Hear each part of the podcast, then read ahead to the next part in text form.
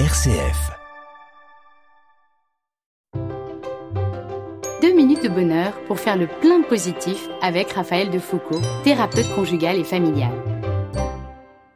Je m'arrête devant un sublime coucher de soleil et là, le temps d'un instant, je me sens comblée, sereine et heureuse. Puis, l'instant s'évanouit et mes pensées reprennent leur cours, leurs soucis, leurs obsessions. J'aimerais bien vivre cet état de plénitude plus souvent, alors comment faire pour davantage m'émerveiller? L'émerveillement est un sentiment d'admiration mêlé de surprise. Une fois estompé, l'émerveillement laisse derrière lui une sensation de satisfaction et un souvenir clair qui fait du bien.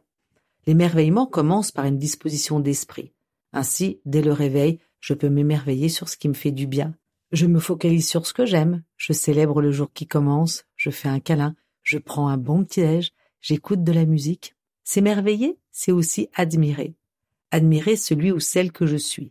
C'est aussi voir en l'autre quelque chose que je n'ai pas, la patience de mon conjoint, les découvertes de mon bébé, les talents de négociateur de mon collègue, la gentillesse de mon voisin. S'émerveiller a beau être accessible en toutes circonstances, il s'agit aussi d'un apprentissage qui requiert du temps, car c'est oser créer de l'espace pour accueillir l'inattendu.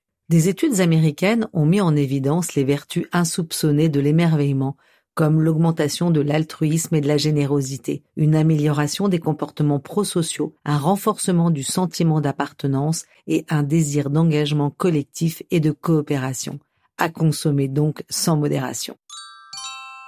À vous de jouer, chers auditeurs, deux minutes pour vous lancer le défi de partager ce soir en famille ou avec un proche un moment d'émerveillement vécu aujourd'hui. Allez hop, je me lance.